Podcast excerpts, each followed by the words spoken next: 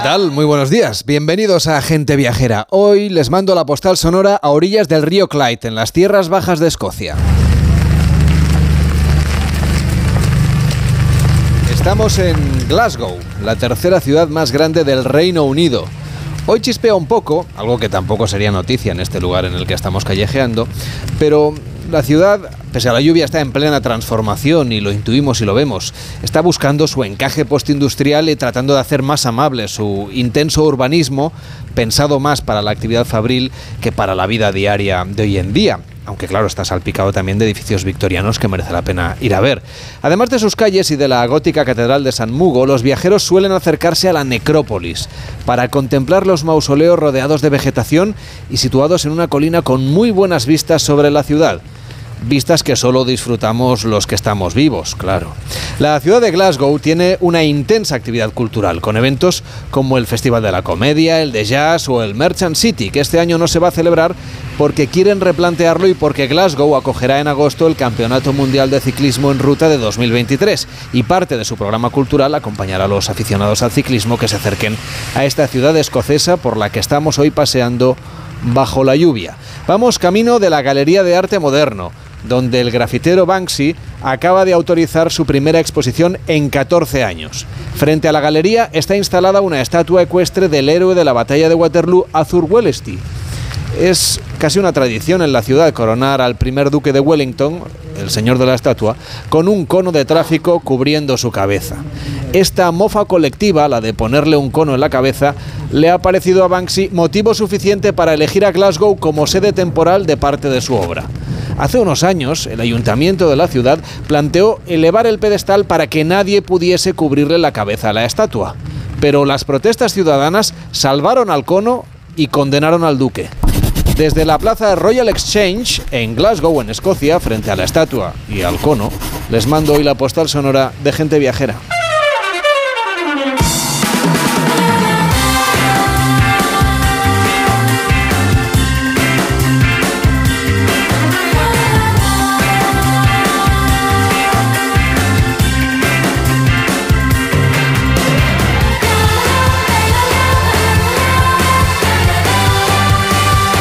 Onda Cero, gente viajera, Carlas Lamelo.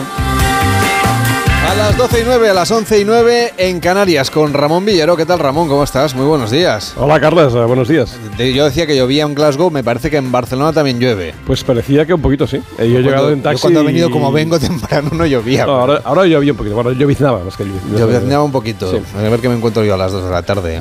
Bueno, que se encuentra el consejero de, Empresa y Trabajo, del consejero de Turismo de la Generalitat, que va a venir en un rato a hablarnos de que Cataluña ha sido elegida Región Mundial de la Gastronomía 2025, así que vamos a aprovechar para comer bien hoy, si te parece. Sí, es evidente que, en Cataluña se, come muy bien, ¿no? Lo hemos, lo hemos podido comprobar muchas veces en nuestro programa. En general en toda España, ¿eh? allí donde viaja gente viajera, la verdad es que si algo hacemos es eh, disfrutar de la buena gastronomía que tenemos, que compartimos, y también de la intensa actividad cultural, que de eso queremos hablarles ahora al principio en esta edición de Domingo en Gente Viajera. Llega al club con el combo, rápido la vi lejos. Se pintaban los labios y la copa como espejo. Se acercó poco a poco y yo queriendo que me baile. Luego me dijo, vamos que te enseño Pero no, no, no vamos a Buenos Aires, vamos a Sevilla. En concreto al icónica Sevilla Fest, el festival boutique de la Plaza de España de Sevilla, que acogerá hasta el 22 de julio la actuación de más de 25 iconos de la música de todo todos los tiempos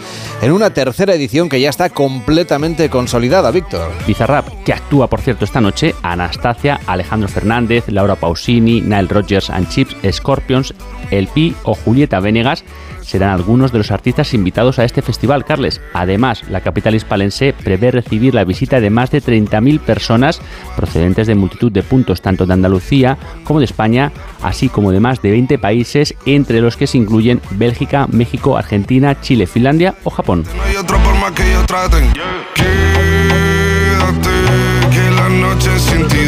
Esta es una apuesta por el line-up intergeneracional, esa seña de identidad de este festival, del icónica Sevilla Fest, y por eso tenemos con nosotros a Javier Esteban, que es director de este festival. ¿Cómo está? Buenos días. Muy buenos días, ¿qué tal? Tras el éxito de la pasada edición, ¿cómo esperan ustedes que sea la respuesta del público este año? Bueno, la respuesta que está haciendo hasta ahora es bastante buena. Eh, muchos o sea, vamos con números mejores que el año pasado, también mucha gente de fuera que decide venir a Sevilla y disfrutar de, icónica, cosa que no, nos atrae muchísimo porque bueno, el, año pasado fueron más de 60.000 personas las que, las que vinieron de fuera de la provincia a disfrutar de, icónica y eso deja unos números maravillosos para la ciudad. El escenario sin duda es impagable, la Plaza de España de Sevilla, ¿cómo es esto para los que van allí a actuar y también obviamente para el público? Pues yo siempre lo digo, que al final se convierte en una experiencia para, ambos, ¿no? Tanto para el público como para el artista. Estamos en la tercera edición y hasta ahora eh, hemos vivido aquí muchos fines de gira con, con actuaciones especiales, porque el artista cuando cuando sabe que se tiene que enfrentar a esta plaza, pues siempre intenta hacer cosas diferentes, además eh, con la buena cosa también de, que eh, vienen a grabar sus conciertos aquí por, el, por el sitio que es y eso permite también que, planteen un concierto especial para ellos y eso es lo que se encuentra la gente también y, es la experiencia que pueden tener al, venir a ver a su artista favorito aquí, a Icónica. ¿Y saben si es un festival que está empezando a traer también a viajeros internacionales?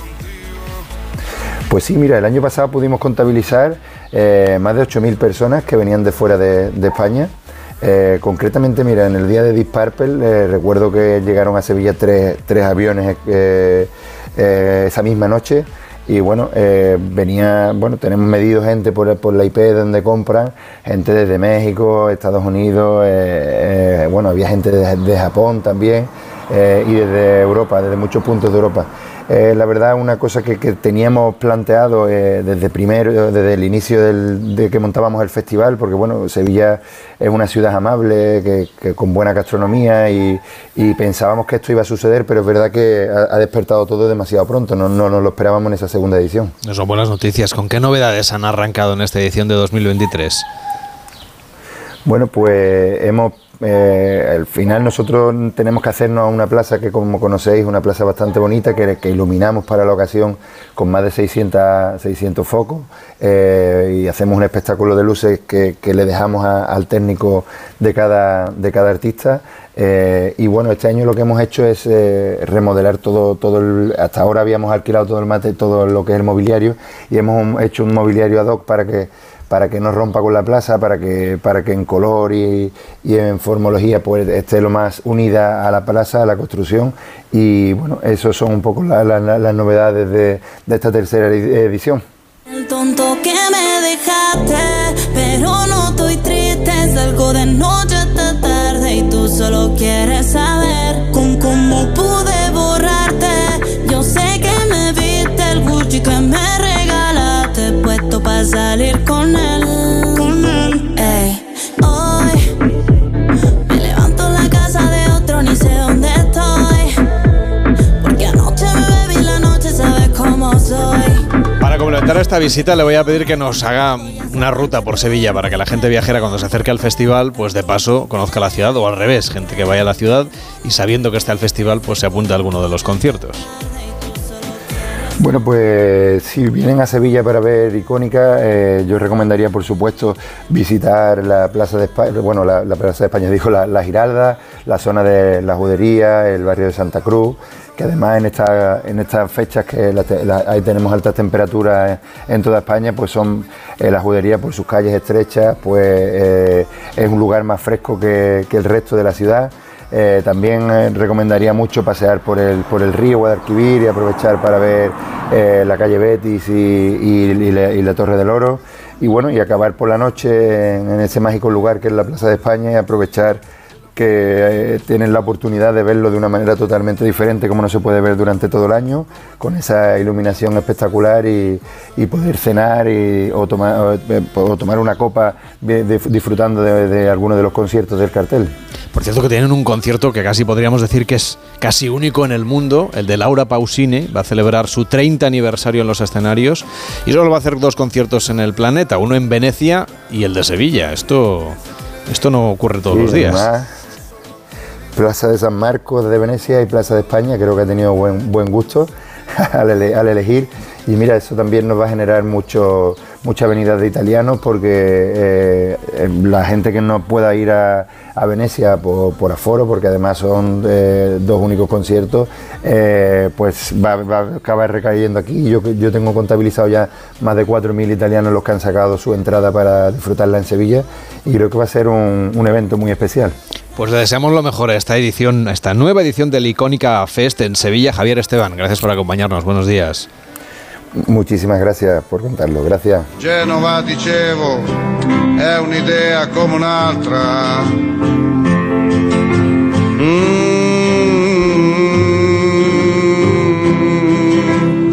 Pues bueno, nos vamos a Venecia, que bien podríamos ir con Enrique Domínguez Uceta. Nos vamos a ir, Enrique, que es un gran enamorado de Italia, hoy nos quiere llevar hasta un destino estupendo, del que seguramente se habla un poquito menos, desde luego bastante menos que de Venecia. Vamos a Génova que está como quien dice aquí enfrente, al otro lado del Mediterráneo. Hola Enrique, ¿cómo estás? Buenos días. Hola Carles, pues sí, al otro lado del Mediterráneo occidental, que es eh, el más yo creo que la parte más nuestra del Mare Nostrum, ¿no? Porque es la que tenemos eh, pegando con nuestras costas. Bueno, sobre todo si viajamos desde Barcelona, está justamente al otro lado, en la península de Italia y muy al norte, muy muy al norte, muy cerca ya de Francia y en la costa, claro. Es eh, Génova es la capital de la región de Liguria, que perteneció también a Francia aunque Génova ha sido siempre bastante independiente.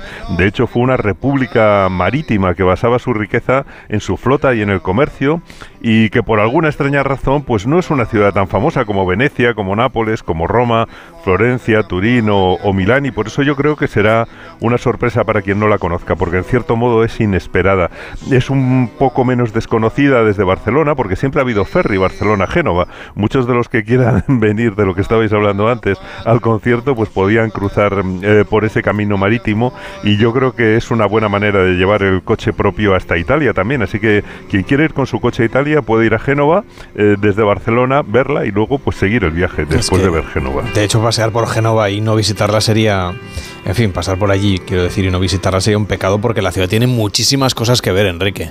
Bueno, sí, mucho que ver y muy interesante, aunque lo más especial si vas en ferry es que llegarás desde el mar, que para mí es la vista más bonita de una ciudad que se derrama desde las colinas, del entorno alrededor del puerto, parece casi un anfiteatro, parece nacida para ser puerto, y además porque así llegaron miles de viajeros, de soldados, de comerciantes durante siglos, y luego cuando ya has desembarcado allí, pues puedes subir por esas colinas cubiertas de casas y haces lo contrario, que es darte la vuelta y mirar al mar y ver el puerto rodeado de una constelación de tejados y es impresionante. Una ciudad llena de vistas espectaculares sobre sí misma y sobre la costa, preciosa.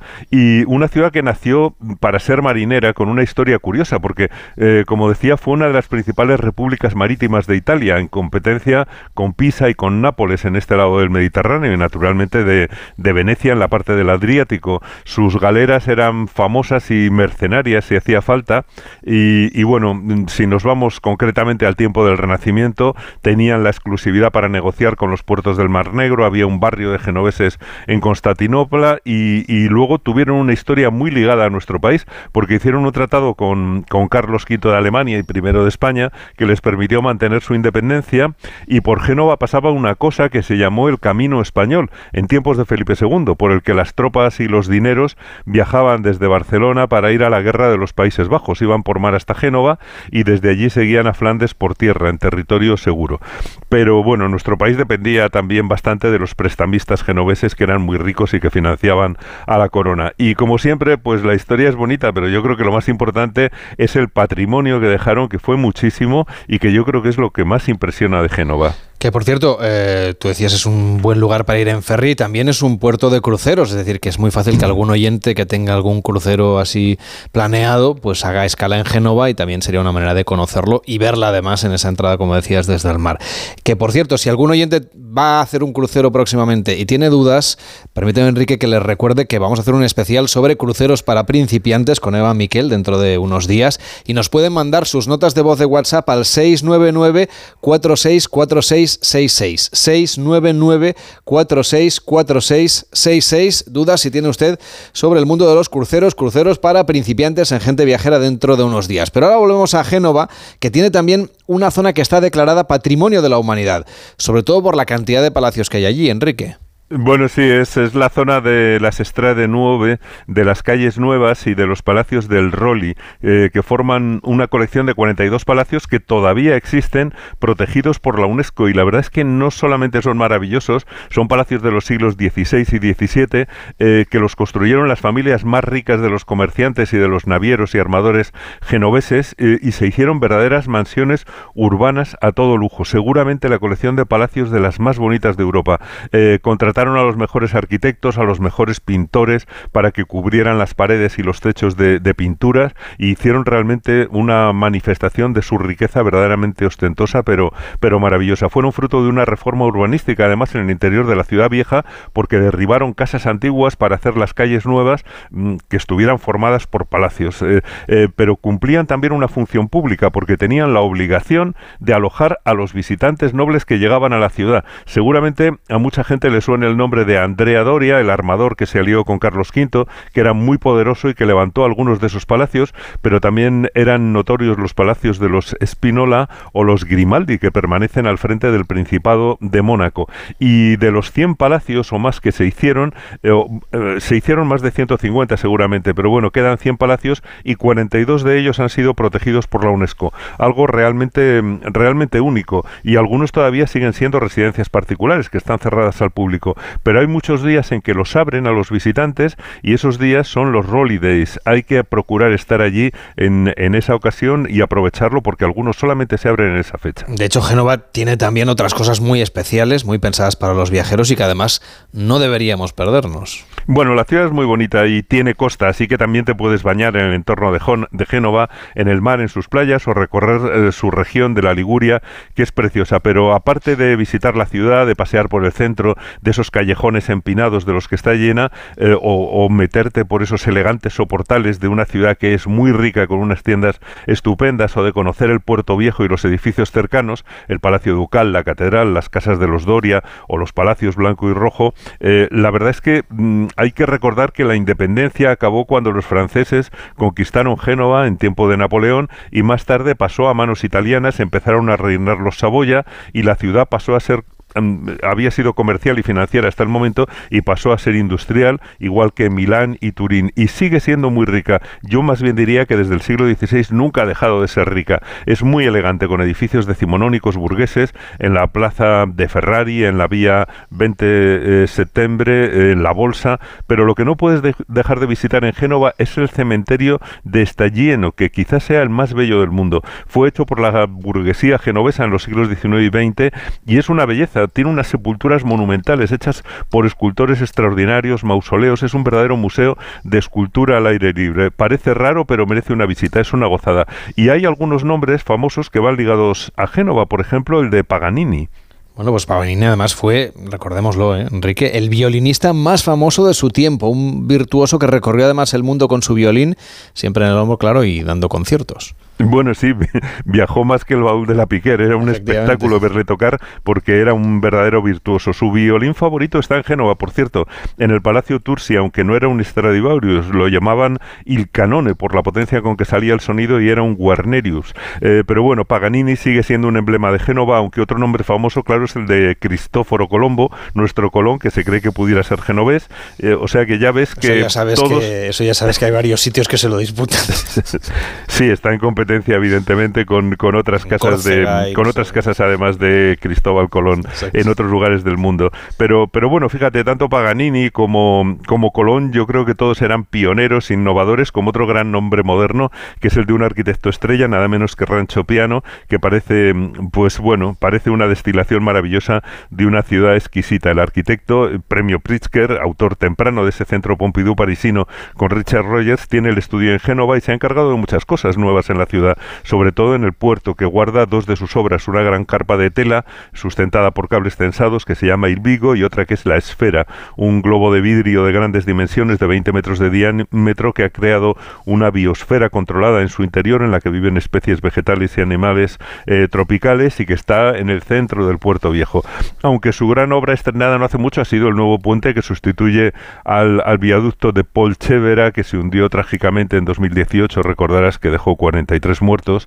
Eh, pero bueno, ya hay un puente nuevo que se llama San Giorgio, lo diseñó Rencho Piano, lo regaló a la ciudad, un, puente sobrio, elegante, sencillo y, la verdad es que pues para Génova es un lujo tener a Rencho Piano allí. además estamos en un muy buen año para acercarnos a Génova porque van a tener muchísimos eventos. Bueno, sí, es bonito pensar que con su historia Génova sigue muy vinculada a la vela, a aquellos barcos de vela que le dieron su primera riqueza. Su vida dependía de los barcos y la vela sigue siendo su pasión y más este año que del 24 de junio al 2 de julio Génova será capital mundial de la vela y acogerá la última etapa de The Ocean Race, la vuelta al mundo a vela con tripulación más dura. Y además es una oportunidad única para ver los palacios porque van a hacer un Rolly Days especial el sábado 1 y el domingo 2 de julio. Van a abrir 15 palacios con entrada gratuita y sin necesidad de reserva de las 6 de la tarde a las 10 de la noche, o sea que mm, doble motivo para estar en esas fechas allí en Génova. Y con un poquito más de tiempo, pues también podemos organizar el viaje para estar allí del 7 al 10 de septiembre, cuando celebran el evento eh, Vele d'Época Imperia, un desfile de veleros de otras épocas con 30 reinas del mar y bueno, una gran fiesta. Y, bueno, del 21 al 26 de septiembre, eh, Génova volverá también a ser capital de la náutica porque tienen el Salón Náutico Internacional eh, que instalarán en la zona del waterfront. Em, en julio y agosto hay festivales de verano también, el Goa Boa de música pop en los muelles que miran al mar, en el, eh, en el puerto viejo, pero bueno, yo creo que toda la costa de Liguria, que es preciosa, se llena de vida, de veraneantes, de festivales de, música, de gastronómicos, o sea que llega un tiempo ideal para ir a Génova y desde Barcelona pues aún más fácil porque em, eh, cruzan los ferries de Grandi Navi Veloci o puedes viajar en avión naturalmente, pero en cualquier caso el viaje merece la pena y estoy seguro que será un descubrimiento para personas que ya han viajado en otras ocasiones a Italia y han visto pues Roma o han visto Venecia. Génova les está esperando y les aseguro que es una maravilla. Pues nos quedamos con esta recomendación. Te saludo la próxima semana que estaremos haciendo gente viajera en Galicia el próximo sábado en Bayona, el domingo en Lugo para celebrar ese Ardelucus. Cuídate mucho, pues Enrique. Hasta entonces, será un placer volver a encontrarnos. Y viajamos ahora hasta La Rioja, no muy lejos de Aro, lugar donde estuvimos ayer haciendo el programa Gente Viajera. Allí se encuentra la capital de la caminada de, la, de la comunidad de La Rioja, Logroño. ¿Y qué tiene que ver esa ciudad con el siguiente sonido? Pues escuchen. Estas campanas que están escuchando marcan el comienzo de nuestra siguiente ruta, un recorrido que parte justamente desde Logroño y al que se suma nuestra compañera Alejandra Carril. ¿Qué tal Alejandra? Buenos días. Hola Carlos, ¿cómo estás? Estas campanas nos llevan hasta el monasterio de Valvanera, el destino al que llegarán los viajeros que se unan a una peregrinación que vuelve tras estar durante tres años de manera inactiva, ¿verdad? Sí, tres años en los que la COVID-19 no había permitido retomar una ruta que bajo el nombre de Valvanera Camina invita a todos los amantes del senderismo a vivir una jornada única. Y digo única porque esta peregrinación, Carles, comienza a las siete y media de la tarde y transcurre durante toda la madrugada. Será el próximo sábado 24 de junio cuando esta ruta con espíritu de romería transcurra durante 63 kilómetros entre la ciudad de Logroño y el monasterio de Valvanera, en el que se encuentra la patrona de La Rioja, un lugar con un paisaje natural que los peregrinos van a ver al amanecer. Nos acompaña el padre Tristán Gelón, que es eh, prior del monasterio de Valvanera. ¿Cómo está? Muy buenos días. Muy buenos días, ¿qué tal? ¿Cómo va? Eh, ¿Cuáles son los lugares por los que transcurre esta peregrinación? Bueno, como bien decían, sale de la plaza del Ayuntamiento de Logroño, de la ciudad rápidamente, tratando de estorbar lo menos posible el tráfico, evidentemente todo controlado, ¿no? Y luego eh, va por Navarrete, por Ventosa, por Nájera, Tricio, Arenzana de Abajo, Baños eh, de Río Tobilla, Bobadilla, Anguiano es el último punto y de ahí tiene 15 kilómetros de subida en ascenso hasta el monasterio de Valvanera. Imagino que en este primer año que ustedes organizan este Valvanera Camina, imagino que hay muchas ganas, ¿no? mucha ilusión después de tres años de, de ausencia de esta ruta. Sí, sí, nosotros decimos que lo hemos empezado como una respuesta a las inquietudes que nos presentaba la gente, ¿no? O sea, mucha gente nos preguntaba cuándo volvía y bueno, por eso hemos hecho este reto, este desafío de lanzarlo nuevamente, porque es algo muy propio de La Rioja que no se puede perder. Y además es nocturna, eso supongo que lo hace un poco diferente.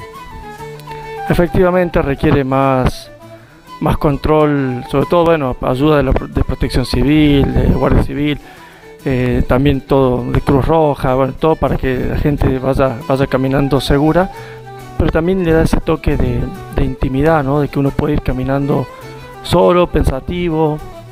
Eh, es, realmente es una marcha muy hermosa, muy hermosa. ¿Y qué consejos le daría usted a un peregrino que se acerque por primera vez a esta ruta? ¿Hay que estar preparado físicamente?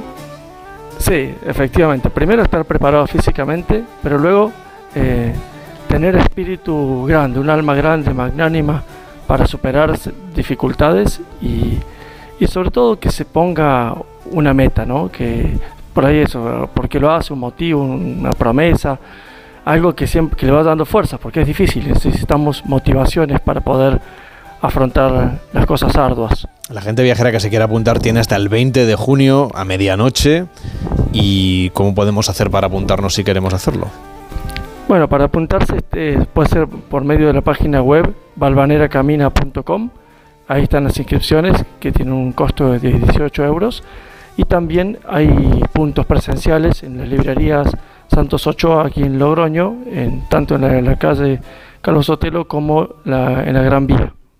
Pues ahí está esa referencia para quien quiera pueda disfrutar de este Balvanera Camina. Padre, le dejo que sé que tiene misa y no quiero hacerle llegar más tarde. Que sé que ya, tu tiempo. que ya va a llegar ¿Eh? tarde. Digo que no quiero hacerle llegar más tarde, que lo lamento.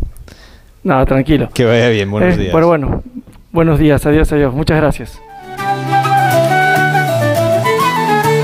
Hacemos una pausa en Gente Viajera y a la vuelta hablamos con el consejero de turismo de Cataluña para hablar de esa región mundial de la gastronomía 2025. En Onda Cero, Gente Viajera, Carlas Lamelo. ¿Qué paso? Que no voy, que me banean. Me da igual que sean exámenes. Si tengo que repetir cursos, repito. Pero con este grano, no. Salgo de casa. Tranquilo, la edad del pavo al final se pasa y entonces llega la edad del ave para disfrutar y echar a volar. Entre 18 y 30 años tienes descuentos en todos los trenes Renfe, el 50% de los AVE. Y cada dos viajes uno gratis si eres de más Renfe. Consulta las condiciones en renfe.com. Renfe, tu tren. Ministerio de Transportes, Movilidad y Agenda Urbana, Gobierno de España.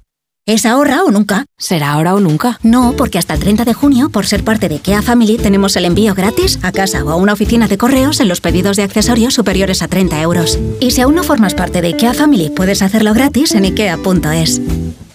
¿Nervioso por la vuelta al trabajo? Tranquilo, toma Ansiomet. Ansiomet con triptófano, lúpulo y vitaminas del grupo B contribuye al funcionamiento normal del sistema nervioso. Ansiomet, consulta a tu farmacéutico o dietista. ¿Viajas en ferry?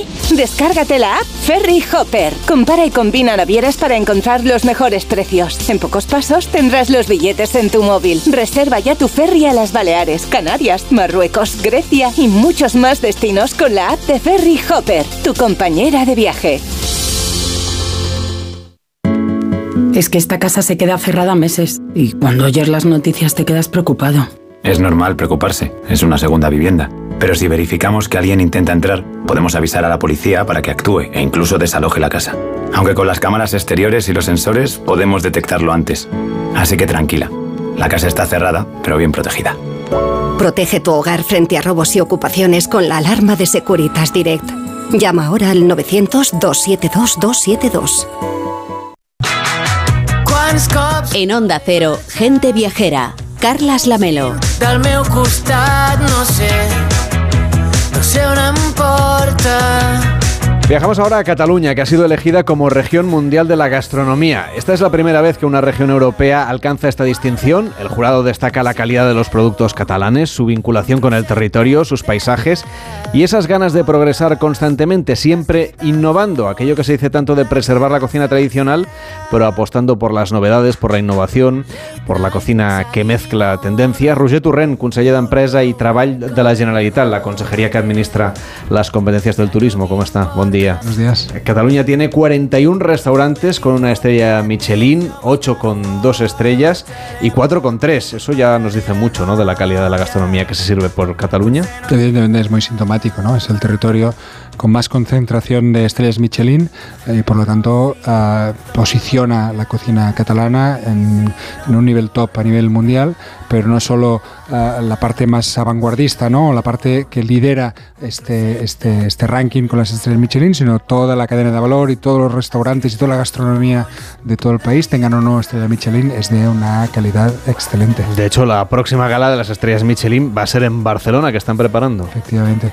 Bueno, pues una gran fiesta, ¿no? Porque es muy importante, ah, nos sirve para poner en valor a estos, ah, estos cocineros y cocineras catalanes, que son de los mejores y los más reputados a nivel mundial, pero nos sirve también para explicar los productos. ¿eh? La, la cocina no es solo lo que pasa en la, en, en- en la cocina y en la sala, sino lo que pasa antes de la cocina. ¿no? Y para nosotros esta distinción de la región mundial de la gastronomía debe servir para eso también, ¿no? para poner en valor la producción alimentaria, que también es de altísima calidad en Cataluña, como lo es en todo el Mediterráneo. ¿no? Entre otra cita en Valencia, donde se dará a conocer cuáles son los 50 mejores restaurantes del mundo.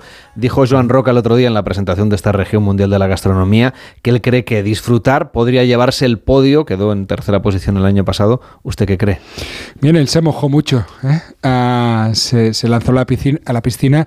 Ah, bien, veremos. Ojalá, ojalá, ojalá ah, un restaurante de Cataluña esté en, encima, en la cima de, de todos los mejores restaurantes del, del mundo. Am, disfrutar es un gran proyecto, ¿eh? un proyecto que enlaza un poco con la tradición del bulli, que fue una escuela de, de grandes eh, chefs, pero también una- un mecanismo de revolución de la gastronomía. Estamos aún en esta revolución gastronómica y lo que es evidente es que hay relevo generacional, que hay nuevos proyectos y disfrutar evidentemente supone esta continuidad que para nosotros es un orgullo y también un potencial muy claro de crecimiento hacia el futuro. ¿no? Señor conseller, se- esta región mundial de la gastronomía es de hecho un reconocimiento a la cocina tradicional catalana. ¿Qué platos, un poco menos conocidos ¿eh? en el resto de España, nos recomendaría usted para un próximo viaje a Cataluña? Caray, hay muchos. Bien, a mí me gusta todos los, ah, los arroces. ¿eh? Y aquí ya sabes que los arroces es muy particular de cada, de cada zona, ¿no? Y en cada, en cada ámbito concreto se hace una receta diferente, aprovechando un poco, como es un- una cocina de aprovechamiento, ¿no? Se aprovecha un poco lo que se está produciendo, lo que hay en cada, en cada, en cada territorio. Me gustan mucho los, ah, los arroces, pero también yo diría que ah, los guisos más tradicionales, ¿eh? que es verdad que, mm, que llevan su tiempo, que necesitan su dedicación. Hoy, ah, en la mayoría de los casos, no disponemos de tanto tiempo, pero yo creo que vale la pena ah, ah, desempolvar un poco el recetario de, de, las, de las abuelas ¿no? y esos guisos hechos poco a poco, que son, como decía Plano, un- una, una, una foto del paisaje en, en la cazuela, pues a, a- volver a recuperarlos y volver a hacerlos. Yo creo que en este sentido, los últimos años habíamos perdido un poco esta conexión ¿no? con la tradición y con la historia gastronómica y la estamos recuperando. ¿no? Y la estamos recuperando porque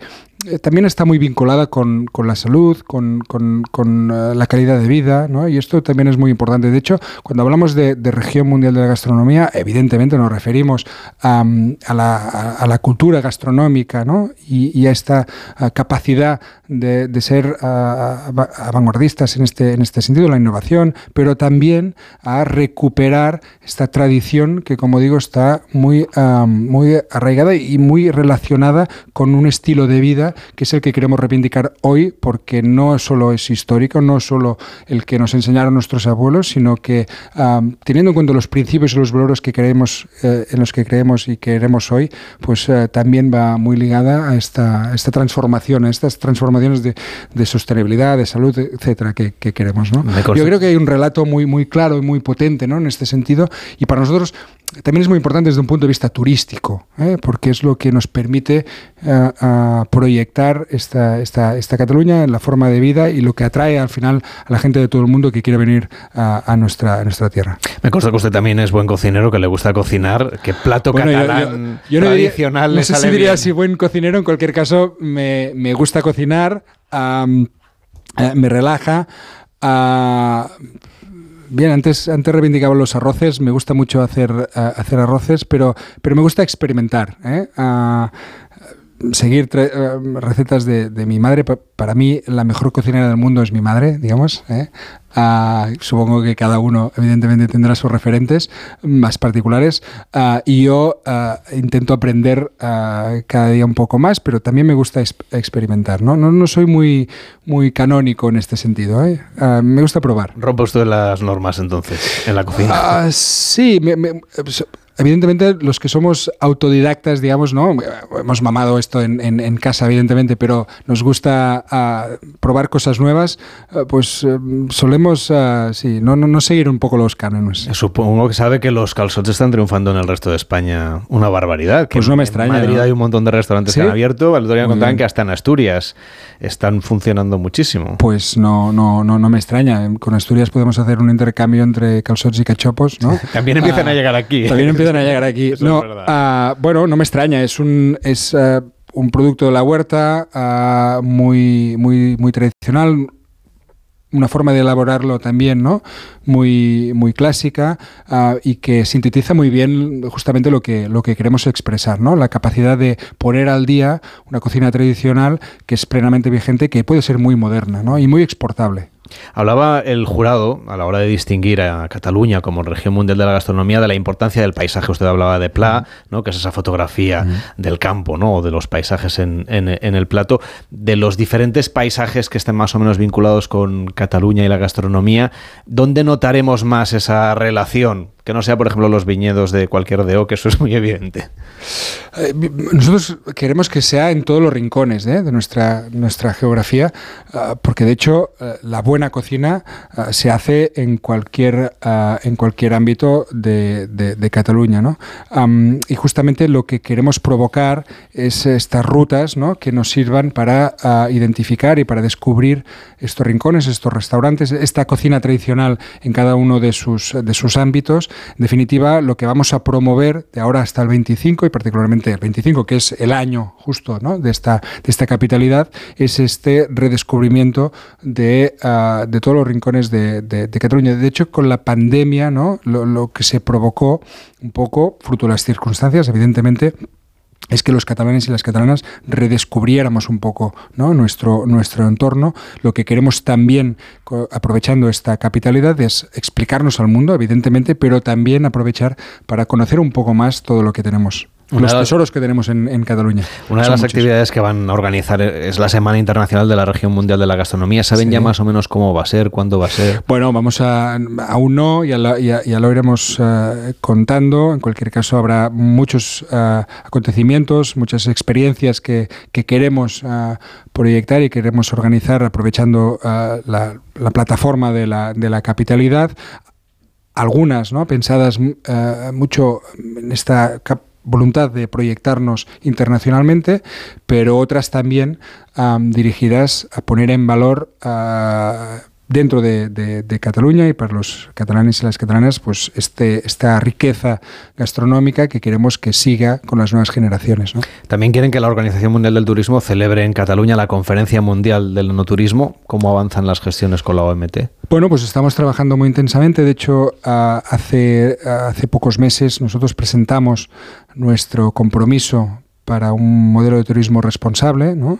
que quiere ayudar al sector hacer todas las transiciones necesarias en estos momentos para adecuarse a los principios y los retos que tenemos hoy encima de la mesa, relacionados y vinculados con la sostenibilidad, con la digitalización, con ese nuevo enfoque, ¿no? nuevo enfoque de, de todos los sectores eh, económicos, también el turismo, en definitiva, un modelo ah, de, ah, de regeneración que a- aporte valor a la comunidad, que mire el turismo ¿no? de una forma ah, ah, nueva, de una forma moderna y que sea capaz de hacer de que una actividad económica que ha sido tan importante durante el siglo XX lo sea también en el siglo XXI y eso quiere decir pues hacer estas transformaciones. ¿no? Lo estamos trabajando con la OMT porque ah, bueno, mm, Cataluña es una potencia a nivel turístico, es referente en este sentido, queremos seguir siéndolo y la OMT ha identificado en nuestro esfuerzo una, mm, un elemento que puede ser exportable ¿no? y que puede ser replicable en muchas realidades. Estamos trabajando en esta línea y evidentemente el enogastroturismo es una pieza fundamental en este esquema, ¿no? En nuestro relato de transformación del sector, el ah, turismo vinculado a la gastronomía y al mundo del vino, que nos permite desconcentrar, que nos permite ah, desestacionalizar, que nos permite también am, atraer a un ah, visitante con más poder adquisitivo, con más vinculación y respeto con, el entorno, con el territorio, pues nos sirve justamente como motor de, transformación. ¿no? Y esto la OMT también lo ve, lo comparte y lo trabajamos conjuntamente. Ya que le tengo aquí, ¿qué tal va a ir el verano en cuanto a reservas en Cataluña? Pues está, pues está funcionando muy bien. ¿eh? De hecho, las reservas a, largo plazo, más de dos meses, pues han incrementado un 85% con respecto al año pasado. hemos incrementado lo que, llevamos de, de 2023 también un 15% las llegadas vía, vía, vía aérea. por lo tanto, será un año de récord, un año con cifras muy, muy importantes, muy interesantes. Solo hay que pasear, digamos, ¿no? por los principales puntos turísticos del, del país uh, para ver pues, que hemos recuperado el dinamismo uh, de antes de la, de la pandemia y lo que queremos, evidentemente, es aprovechar esta buena situación, esta buena salud del, del turismo para hacer los cambios de fondo que hoy son necesarios y que el conjunto, digamos, de la sociedad en Cataluña, pero los retos globales también nos están pidiendo. Roser Torrent, consellera d'Empresa i Treball de la Generalitat de Catalunya. Moltes gràcies. Gràcies. Hasta la próxima. Hasta la próxima.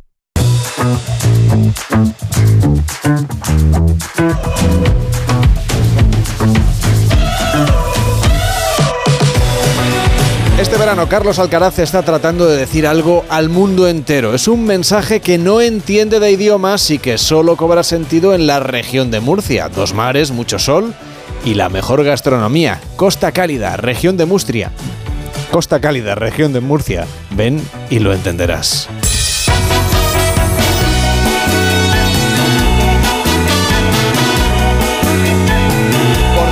Tenemos un WhatsApp disponible para los oyentes, es el 699-464666. 699-464666 para pedirnos destinos a la carta.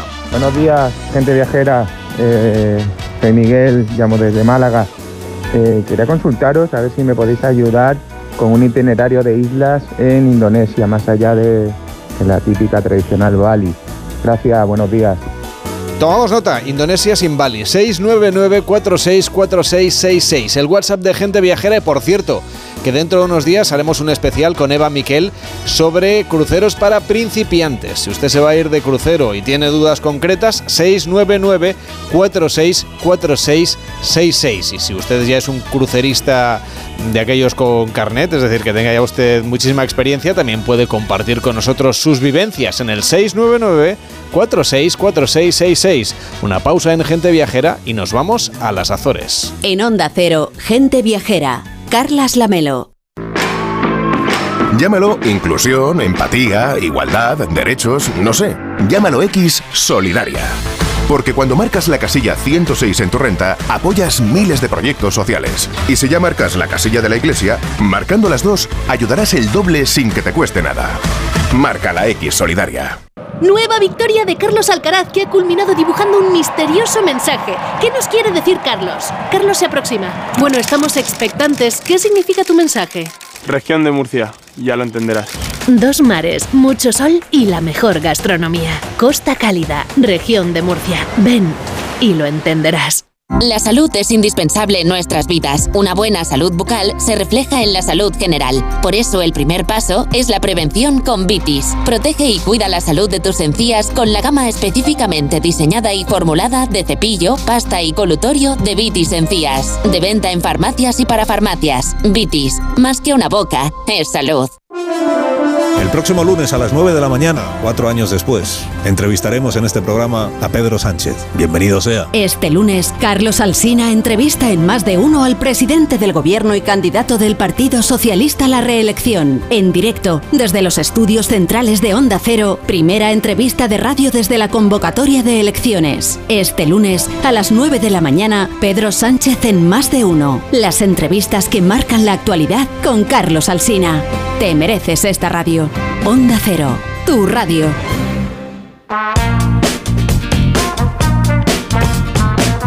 En Onda Cero, gente viajera.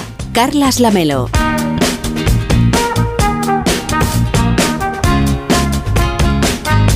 Hacer las maletas para irnos a las Azores, a donde nos lleva Ramón Villeró, en concreto a la isla de Sao Miguel, un destino no demasiado popular en España en cuanto a que es poco conocido y que sin embargo ofrece muchísimos atractivos al viajero y tú has estado por allí recientemente. Sí, nada, llegué, llegué el domingo pasado y lo cierto, Carlos, es que las Azores son una caja de sorpresas y en la isla de Sao Miguel o San Miguel se encuentra Punta Delgada, la capital del archipiélago.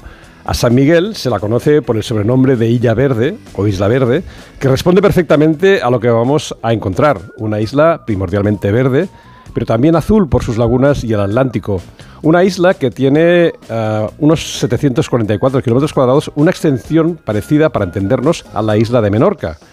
Yo estuve en las Azores hace 25 años y tenía cierta curiosidad por ver cómo había cambiado la isla y la verdad es que la he encontrado muy arreglada, mucho mejor preparada y además eso no se ha traducido en una superpoblación de la isla ni en una costa fracturada, sino en mejores infraestructuras, en una isla donde la vegetación sigue siendo exuberante y sin duda uno de sus mejores alicientes. Pues venga, si alguien nos está escuchando y le han entrado ganas de irse a Azores para disfrutar de unas vacaciones, ¿por dónde empezaríamos esa visita, en concreto a la isla de San Miguel? Pues yo casi tomaría como punto de partido Punta Delgada. Me instalaría en un hotel, como el Azoris Royal Garden, un hotel de cuatro estrellas muy, muy práctico, que está además muy cerca del centro del pueblo y, de del puerto. Y empezaría por recorrer la isla por sus carreteras, deteniéndome en algunos miradores frente a las lagunas, que son muchas y muy distintas. Quizás el primer día iría directamente al mirador de Pico de Ferro o de Hierro, que nos ofrece una magnífica vista de la laguna de Furnes, para luego bajar hasta el lago y visitar las fumarolas. En Furnes se encuentra el Jardín Botánico y las aguas termales de Terra Nostra Garden. Si la biodiversidad es sinónimo de vida y naturaleza, en Furnes la percibes en el aire. Este es el sonido del Jardín Botánico.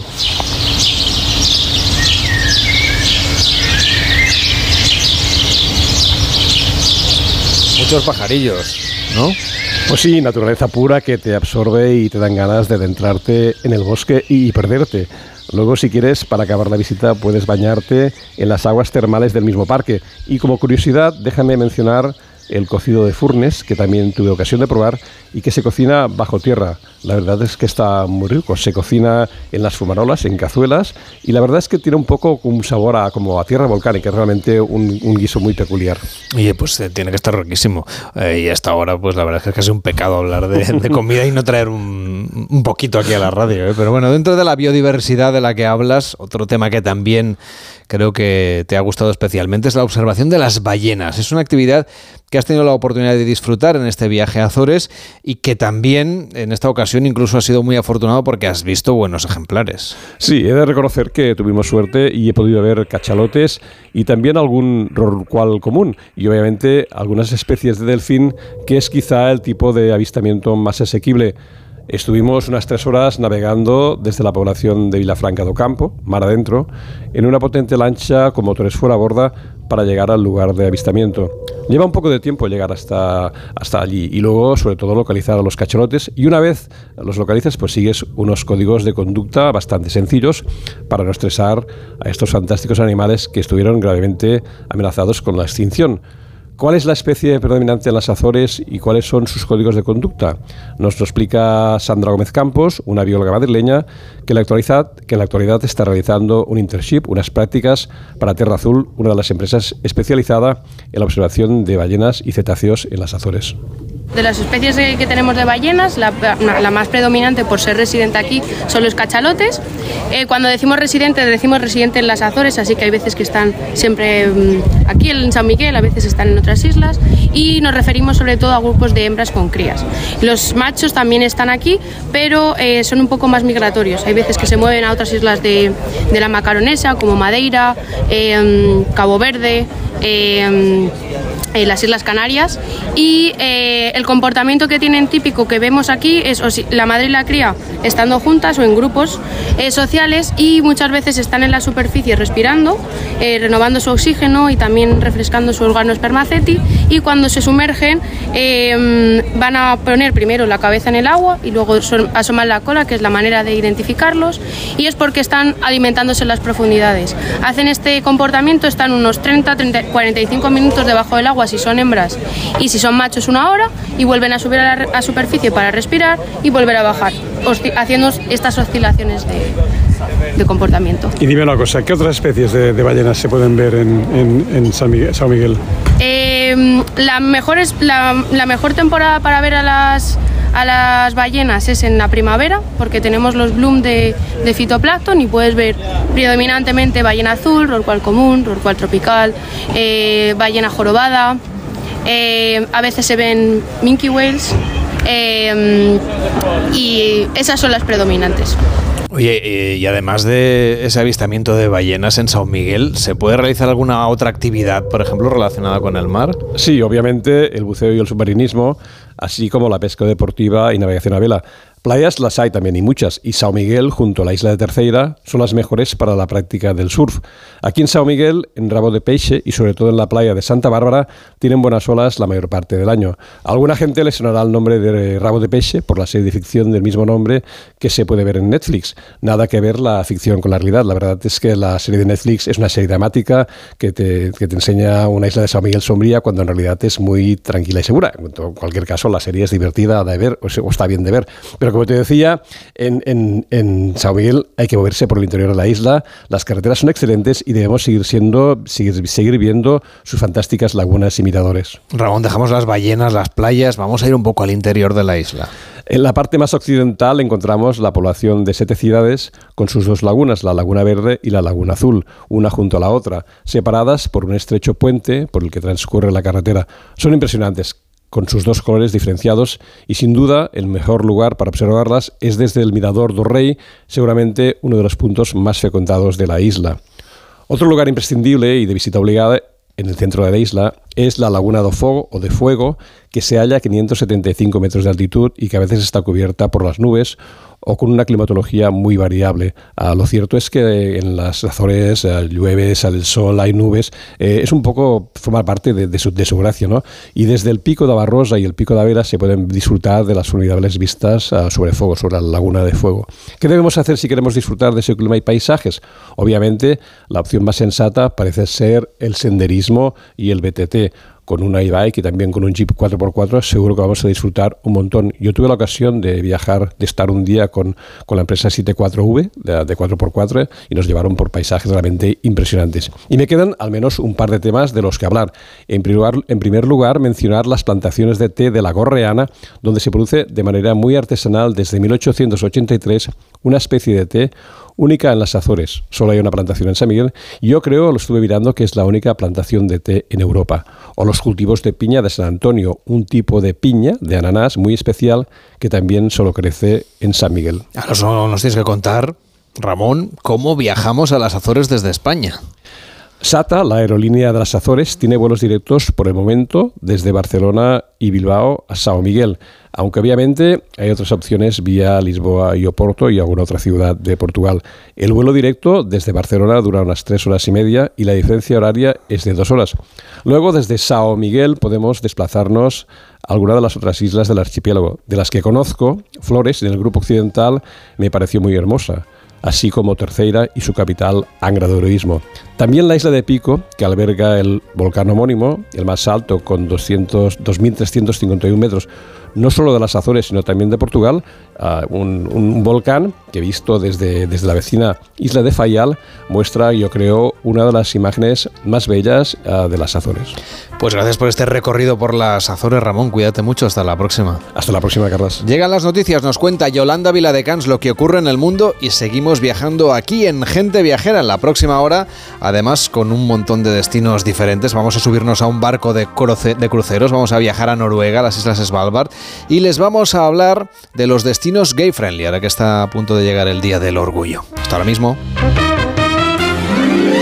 En Onda Cero, Gente Viajera. Carlas Lamelo. Viajera, el programa de viajes de Onda Cero con Carlas Lamelo. También está en internet a través de onda0.es barra gente viajera. Usted puede consultar todos los programas a la carta y escucharlos cuando quiera. También en las principales plataformas de audio. Y puede leer y escuchar los reportajes del equipo de viajeros de gente viajera. Por ejemplo, las novedades del sector de los cruceros para este verano que nos contaba Eva Miquel.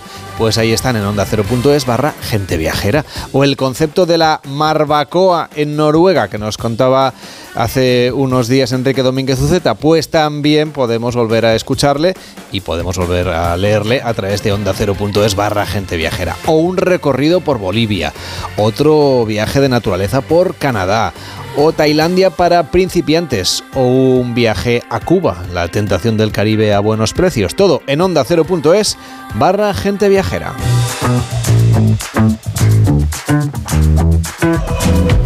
Y en este momento el sol brilla en la región de Murcia y en sus dos mares, el Mar Menor y el Mediterráneo. Cualquiera de los dos son el escenario perfecto para practicar deportes náuticos. Pero como dice el tenista Carlos Alcaraz, la mejor manera de comprobarlo es visitando este verano la región de Murcia. Costa Cálida, región de Murcia. Ven y lo entenderás. En Onda Cero, gente viajera. Carlas Lamelo.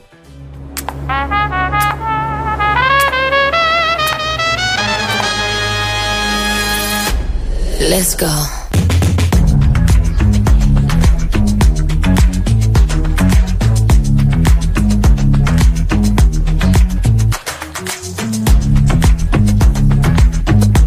Pues con esta canción de Chanel, ya convertida en un himno tras su actuación el año pasado en el Festival de Eurovisión, nos acercamos a nuestro siguiente destino, o mejor dicho, destinos, porque les vamos a hablar de diversidad, de inclusión, de tolerancia, que en principio no debería entender de lugares, Alejandra. Así es, con motivo de la celebración del Pride en ciudades como Madrid o Barcelona en las próximas semanas, nos adelantamos para saber, Carles, de primera mano cuáles son los mejores enclaves en España para encontrar un ambiente inclusivo y seguro con la comunidad LGTBIQ. Y es que las principales ciudades de nuestro país ya se preparan para acoger fiestas y reivindicaciones centradas en el respeto a la diversidad. Viajes a Madrid, a Barcelona y a otros puntos de España que organizan para la comunidad desde agencias de viaje especializadas como de Queer Travel. Nos acompaña Antonio Pablo Herrero, asesor de viajes y socio de esta agencia. ¿Cómo está? Buenos días. Hola, buenos días, ¿qué tal? ¿Cuáles son los destinos vacacionales en España en los que vamos a encontrar un ambiente más seguro y más inclusivo para la comunidad? Bueno, pues tenemos como referencia siempre Madrid y Barcelona. Madrid, bueno, aunque no sea turismo vacacional con playa, es uno de los destinos más visitados por la comunidad y sobre todo por el orgullo. Y luego tenemos destinos como Torremolinos, Gran Canaria, incluso Benidorm está apostando bastante por este tipo de destinos. Bilbao también está apostando por esto y bueno, tenemos bastantes destinos en nuestro país que podemos decir que son LGTBI. Creo que tienen una, una ruta por el barrio madrileño de Chueca, que es lo que vamos a ver en ese recorrido. Pues la ruta de Chueca cuenta más bien la historia y evolución del barrio a través de la comunidad LGTB. O sea, al final el centro de Madrid vivió en lo que es en la época de transición un, deterioro bastante grande y esto incluso lo aprovechó la comunidad para tener refugio en ese barrio y es un poco lo que cuenta la visita, cómo el barrio ha cambiado y se ha convertido en uno de los barrios referencia a nivel mundial para la comunidad LGTB y cómo ha ido cambiando y ha llegado hasta el punto que tenemos hoy. Esa celebración del Día del Orgullo al final motiva también las, o sea, como ocurre con otros días señalados durante el año, se hacen ofertas especiales, por ejemplo. Pues en realidad se intenta. Es verdad que, que las ofertas no funcionan mucho, porque la gente a Madrid, por ejemplo, hay, hay, hay, tanta, tanta oferta que es muy difícil que la gente venga con ciertas ofertas. Al final tienen donde ir, hay Airbnb, hay muchas cosas. O sea que como tal, para los orgullos es muy difícil lanzar ofertas. Por cierto, otro tema también son los viajes de luna de miel. En el caso de las parejas homosexuales, ¿cuáles son sus destinos preferidos? Bueno, pues destinos preferidos no tenemos como tal, lo que tenemos son destinos seguros, o sea, solemos aconsejar en destinos, dependiendo de la zona que quieran visitar del mundo, sitios donde realmente puedan sentirse cómodos y puedan tener un viaje seguro y un poco más con, con, con el respeto de derechos. Eh, te vamos a pedir que te mantengas en el teléfono porque tenemos a nuestro compañero de deporte Raúl Granado que nos tiene una última hora de la información deportiva. ¿Qué tal Raúl? ¿Cómo estás? Buenos días. Hola Carlas, ¿qué tal? Buenos días. Sí, mala noticia porque eh, Mar Márquez no va a correr finalmente la carrera de MotoGP en el Gran Premio de Alemania. Se ha vuelto a caer en el warm-up, eh, pues es la quinta vez que se cae en todo este fin de semana. Tiene afectación aunque leve en la tibia y una pequeña fractura en el pulgar de su mano y aunque en principio el director médico del campeonato pensaba que sí podría tomar la salida, ha tomado la decisión, acaba de ser oficial. El equipo Repsol Honda comunica que Mar Márquez no va a tomar la salida en ese Gran Premio de Alemania en el circuito de Sachsenring. Supongo, Raúl, que a partir de las dos nos vais a dar toda la información, todos los detalles. Ahí ampliaremos un poquito más, eh, sobre todo para ver cómo se encuentra el piloto español, ya te digo, en un fin de semana en el que ha tenido una suerte malísima, con hasta cinco caídas acumuladas, así que, bueno, en cualquier caso que esté lo mejor posible y que se pueda recuperar para el próximo Gran Premio. Pues les deseamos lo mejor, claro que sí. Raúl, gracias por esta información de última hora en Tiempo de Gente Viajera. Que vaya bien. Buenos a días. ti, un abrazo, chao. Volvemos de nuevo a los viajes eh, de destinos gay friendly con Antonio Pablo Herrero, asesor de viajes y socio de la agencia de Queer Travel. Hablábamos de los destinos, por ejemplo, para los viajes de luna de miel. Si, un destino de este verano fuese España, eh, además de, otros muchos, te, tengo entendido que, tenéis otras recomendaciones, otros destinos eh, internacionales. Por ejemplo, en el caso de Cuba también cada vez hay más viajeros de la comunidad LGTBI que eligen Cuba como destino internacional. ¿Hay otros que también sean recomendables? Correcto, de hecho nosotros hicimos hace muy poquito un viaje a Cuba en grupo para un poco eh, potenciar este turismo que están intentando incluir en Cuba para el turismo LGTB. De hecho, abrieron un hotel en el centro de La Habana de la cadena Axel, donde bueno, esto hace que, también haya un poco de presión para que, y, y, y, de opciones para que pueda resurgir el turismo LGTB en Cuba a partir de la nueva ley de matrimonio homosexual que aprobaron. Otros destinos, otros destinos, pues Puerto Rico es un destino Hemos perdido la comunicación, es evidente, con Antonio Pablo Herrero. Nos vamos ahora hasta Barcelona, otra ciudad donde la diversidad y la inclusión son señas de identidad. Nos acompaña Ferran Poca, presidente del comité organizador del Pride de Barcelona. ¿Cómo está? Buenos días. ¿Qué tal? Buenos días, ¿cómo estáis? Se preparan para acoger ese Pride centrado en reivindicar a las personas mayores dentro del colectivo LGTBI. Eh, ¿Por qué se ha elegido esta reivindicación para este año? Pues yo creo que eso se ha elegido este año porque es merecida. Esto es lo principal que, desde el comité organizador queríamos decir. Es decir, tradicionalmente se han optado por, por reivindicaciones mucho más eh, concretas, ¿no? como a lo mejor han sido los refugiados en algún momento, el VIH en otras eh, ocasiones, pero el envejecimiento o la gente mayor después de unos años de pandemia en que mucha gente estuvo sola y que estuvo pues eh, con muchos problemas en casa, pues creo que era un, un, un, merecido reconocimiento. Una edición la de este año que creo que esperan ustedes que sea multitudinaria. ¿Qué programación han preparado para este año? Pues bueno, eh, tradicionalmente eh, hay que tener en cuenta que lo que son los orgullos, o al menos el Pride de Barcelona, es un espacio eh, claramente reivindicativo. En primera instancia eso es importante que la gente lo entienda. Y, después hay una parte de visibilidad y una parte de celebración. Nosotros queremos, crear un espacio de celebración y un espacio, un espacio seguro para toda la gente que, que se acerque, que, que cuantas más personas sean mejor. Para eso, pues hay programación obviamente siempre hay una parte celebrativa que es la gente la gente es la que más espera y, hemos preparado pues como tradicionalmente unos días donde hay pues eh, desde manifestación eh, mesas redondas hablando de lo que es el envejecimiento las entidades sociales preparan actividades paralelas a lo que es el, el orgullo y después hay lo que digamos eh, la ciudadanía más espera que es este momento celebrativo que es reivindicación por, por, por la avenida paralela con la manifestación eh, que este año va a ser la más multitudinaria de la historia de, del orgullo de Barcelona. Y, y, creo que tenemos más de 45 eh, grupos y carrozas inscritos. Nunca había pasado esto. La última vez el año pasado habían sido 29 y ya era récord también. Y después también tenemos una programación pues, de celebración y artística que, que la convierte también en un referente. Eh, no sé, no sé si atreverme mucho, pero una de las mejores programaciones en cuanto a, celebre, a celebración de, de, de, toda España y me atrevería a decir de Europa. Tiene ustedes a Paulina Rubio y a Lorín como artistas así, cabeza de cartel, ¿no? Bueno, las artistas al final, yo más que hablar de artistas o de, o de quién viene a cantar, nosotros hablamos siempre de quién viene a compartir ese momento con nosotros, porque lo importante, o sea, el Pride es obviamente no es un festival, la gente no va a tener la calidad que puede tener en un festival donde la gente paga 100 euros por tener un abono de un día. Es decir, el Pride es un evento casi como, yo que soy así como muy de pueblo, pues como una fiesta mayor en donde hay un escenario y, lo que hacen los artistas es venir a compartir ese momento. Obviamente van a ser cabezas de cartel, porque Paulina Rubio es cabeza de cartel y Lorín este año, habiendo ganado Eurovisión, pues también es un cabeza de cartel. Pero ya han estado, o sea, Paulina no tanto, pero Lorina ha estado en el Pride de Barcelona en el año 2018 y siempre ha estado muy vinculada a- a- al colectivo de una manera u otra. ¿Y van a invitar al nuevo alcalde? Que creo que ya no se perdía el Pride de manera habitual. Eh, Jauma eh, no se lo perdía porque es una persona eh, abiertamente del colectivo y una cosa está clara, nosotros... eh, Digo como presencia institucional, una cosa es la Sí, sí, ahí, ahí, vale, y ahora ahí, sí, ahí si le han extendido una invitación como alcalde. No, no, no.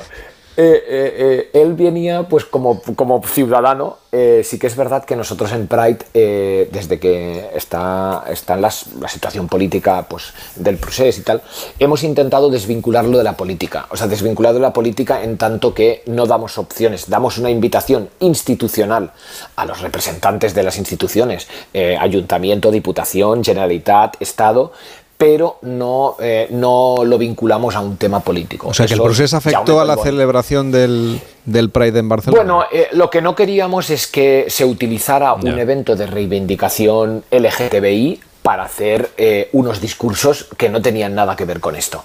Es lo único que... Habla- hablábamos con Antonio de una ruta por el barrio de Chuecas. Yo le pregunto por la ciudad de Barcelona, ¿qué ruta nos haría seguir o nos recomendaría? Barcelona, Barcelona eh, eh, la tienen que conocer. Yo, yo siempre digo que Barcelona es toda gay friendly, pero evidentemente hay un barrio como en Madrid, que Madrid es chueca, en Barcelona es el, el tradicional Eixample, eh, se llamaba Gay Sample.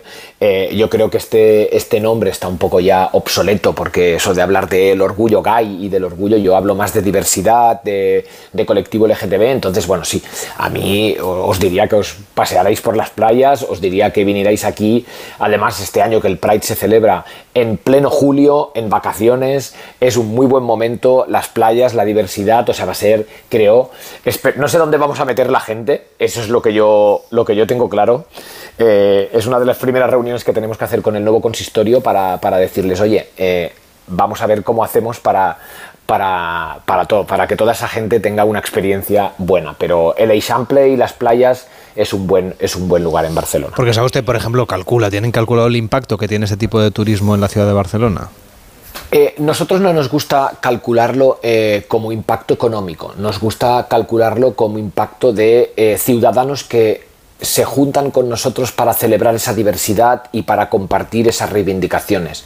Para mí, hacer un homenaje a las personas LGTBI eh, mayores y que haya 400.000 personas eh, que reciben este mensaje, para, nuestro, para nosotros este es el final, este es el éxito. Eh, que después esto trae turismo, trae ocupación hotelera, trae eh, pues a los negocios que durante todo el año están pues ofertando productos LGTBI, pues para nosotros esto también está muy bien. Pero lo importante es que con todo lo que hacemos, el mensaje que, que- que las entidades sociales quieren dar, pues llegue al máximo número de personas posible. Antonio, hace tiempo ya, por ejemplo, que en la industria turística hay productos específicos para la comunidad LGTBI+, y, y desde luego que, bueno, tienen presencia, por ejemplo, en Fitur, donde ya hay espacios específicos y mesas redondas específicas, hay conversaciones en la industria. Eh, no sé si la normalidad de, de todo el proceso al final acabaría siendo que no hubiese un segmento específico de viajes en este sentido. Bueno, en realidad ese sería el objetivo, igual que toda la comunidad está en- es, es un poco el objetivo, que, que- que haya una normalización y que esto no sea un punto en el cual haya una, digamos, una discriminación, pero bueno, es verdad que todo tiene un proceso y creo que esto es parte del proceso. Hablábamos de, por ejemplo, los productos específicos. No sé si existe, como ocurre con el colectivo heterosexual, de vez en cuando organizan viajes para encontrar pareja. ¿Esto ocurre también en, en este colectivo? ¿Tienen ustedes demanda en Bueno, ese sentido en la agencia de viajes? Siempre hay gente que viaja sola, que busca este tipo de grupos, mm, ya no solo para buscar pareja, sino también para tener un grupo con el que viajar. De hecho, el último viaje que hicimos a Cuba un poco tenía este objetivo. Y bueno, sí que hay algo de demanda, sí que igual que en todos los, digamos, los colectivos, siempre hay este tipo de demandas, sí, sí lo hay. Pues les agradecemos a los dos que hayan estado hoy en Gente Viajera. Antonio Pablo Herrero, asesor de viajes y socio de la agencia de Queer Travel, gracias por acompañarnos y que vaya bien. Buenos días. Buenos días, muchas gracias. Y Ferran Poca, presidente del comité organizador del Pride de Barcelona. Hasta la próxima, muy buenos días. Gracias, muchas gracias. Hacemos una pausa en Gente Viajera y nos subimos a un barco de cruceros. En Onda Cero, Gente Viajera, Carlas Lamelo. ¿Cansado? ¿Fatigado? Revital. Una ampolla de Revital por las mañanas te devuelve tu energía. Porque Revital te revitaliza, te carga las pilas. Revital contiene ginseng para mantener la energía y vitamina C para reducir el cansancio. Energía Revital.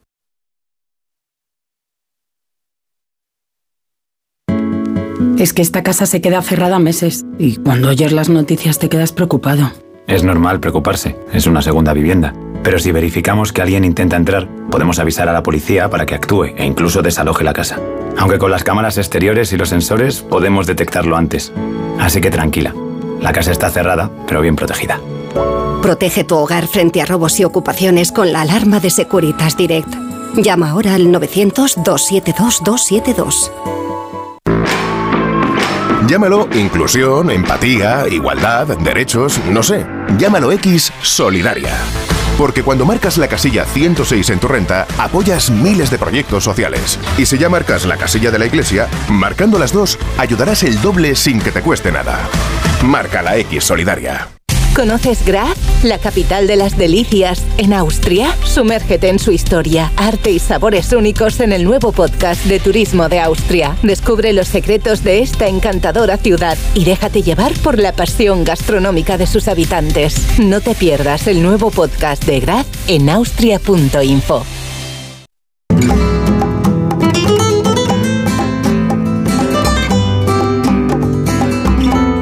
Gente viajera con Estereiros, porque turismo somos todos. Amigos de Gente Viajera, buenas tardes. Está claro que en política lo importante no es tener razón, sino que se le den a uno. Es una frase de Konrad Adenauer, como saben, el primer canciller de la República Federal de Alemania. Y yo humildemente añadiré la mía, visto lo visto desde la campaña de las elecciones municipales de mayo que no han tenido desperdicio. Aunque oído lo oído estos días, sobre todo en la jornada de ayer en que se debían de nombrar y se nombraron alcaldes en España, bueno, eh, ha sido lo más parecido, o a mí, a mí me lo ha parecido así, ¿no? Al camarote de los hermanos Marx aunque a mí la que más me gusta es la que dejó para la historia Eisenhower, que gobernó en Estados Unidos desde 1944 a 1946, cuando yo asomé la cabeza a este mundo. No se la pierdan. La política debería ser la profesión a tiempo parcial de todo ciudadano.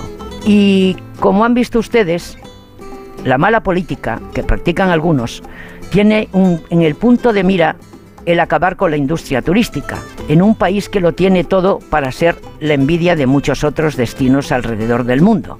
Sin ir más lejos, eh, lean si tienen tiempo y ganas el escrito de José María Barrientos, que se define como promotor de turismo y ocio, mientras alaba a Gran Canaria por el trabajo de la Big Data que presentaron en la Comisión de Turismo del Destino para mejor conocimiento de los viajeros que llegan a la isla de Gran Canaria. En cuanto al turismo, para que el turismo fuera bien y recapaciten aquellos que no lo hacen, si la frase turismo somos todos, que venimos repitiendo los últimos 30 años en esta cadena y que empezó en una Cataluña pujante que sabía dónde tenía que poner aquella frase que repitió el consejero de, a sazón del gobierno de Jordi Puyol, que gobernó 23 años, no lo podamos olvidar, Tenim de tot y mesa prop. Tenemos de todo y más cerca. Pero la campaña más fuerte se hizo para el resto del Estado español con personas famosas de esa época que fue histórica en cuanto a datos de viajeros que han venido del Estado. Algo que no pasa ahora si no fuera por sus renombrados conciertos como el Sonar esta semana, que termina hoy, la Fila de Barcelona, que mantiene, mantiene ferias eh, como la llamada de los móviles, el mobile, alimentaria, salón náutico, etc. El viajero que llega no sigue viaje ni se aloja en los grandes hoteles, se va a los apartamentos turísticos, salvo en esas citas que acabo de contarles o recordarles. Eh, y bueno, en cuanto al turismo, al resto del turismo, pues, ¿qué quiere que les diga? Lo que hay es lo que está por aquí, por los barrios donde hay poquito que visitar, ¿eh? aunque Cataluña es muy bella en, en general. Pero concluyamos, el turismo corre peligro en España. Y esto es lo que nos ha despertado a deshora esta noche. Parece que si administraciones y sindicatos quieren acabar con el turismo en España, sobre todo en Barcelona y Madrid, Qué barbaridad.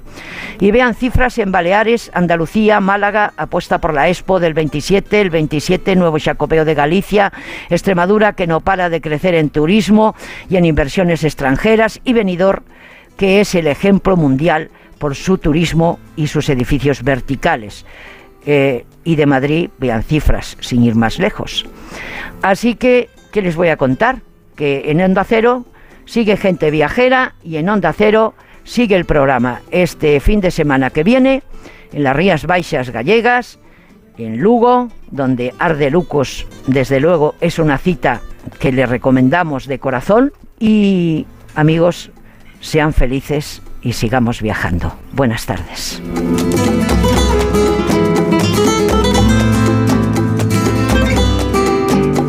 En Onda Cero, gente viajera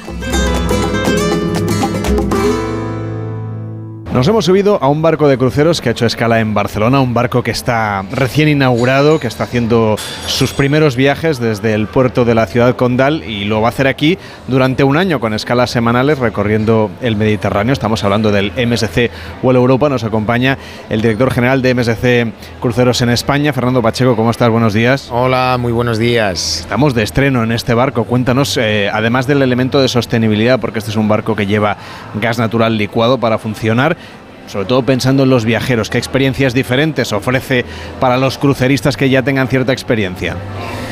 Pues efectivamente este barco MSC World Europa es un barco que es el barco más grande y más moderno eh, a nivel de sostenibilidad, pero también a nivel de instalaciones de ocio y restauración para los pasajeros, ofreciendo innovaciones dentro de esta industria y dentro de nuestra flota como por ejemplo una academia para poder pilotar drones, donde los pasajeros les podemos enseñar con monitores cómo pilotar drones. Tenemos una pista de coches de choque o el tobogán más grande que existe a bordo de un barco con una longitud de más de 70 metros para poder descender pues desde el puente 19 hasta el 7 en lugar de un ascensor, un tobogán, que eso también es sostenible. Y si te parece, vamos a dar un paseo por el barco y me describes esta zona en la que estamos, que es un poco el eje central del crucero. ¿En qué consiste? Muchos de los barcos de MSC Cruceros, entre ellos eh, este MSC World Europa, ofrecen a nivel de, de restauración, entretenimiento y ocio una galería que permite al pasajero poder disfrutar, en este caso en tres puentes, dividido en tres puentes, una galería de más de 100 metros de longitud en el cual pues va a encontrar desde tiendas, restaurantes temáticos, un restaurante mexicano, un restaurante de carne, un restaurante oriental con espectáculo en vivo.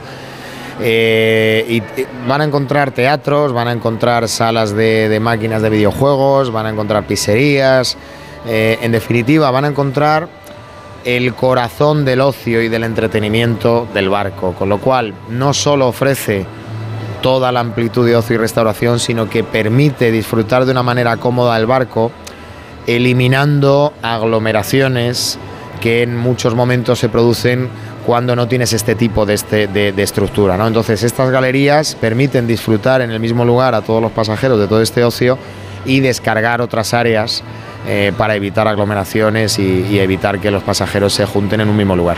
Cerca de donde estamos ahora mismo, ¿qué instalaciones podríamos visitar contigo?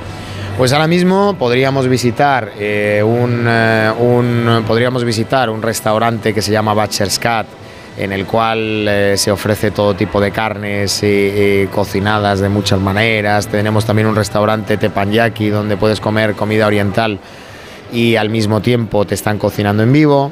un restaurante mexicano, también tenemos un, karaoke para que los pequeños y menos pequeños pues, puedan divertirse en, en- un karaoke. También encontramos en proa al final del barco el spa, eh, donde los pasajeros pueden hacerse todo tipo de tratamientos y disfrutar de piscinas terapéuticas, eh, cubiertas, etcétera.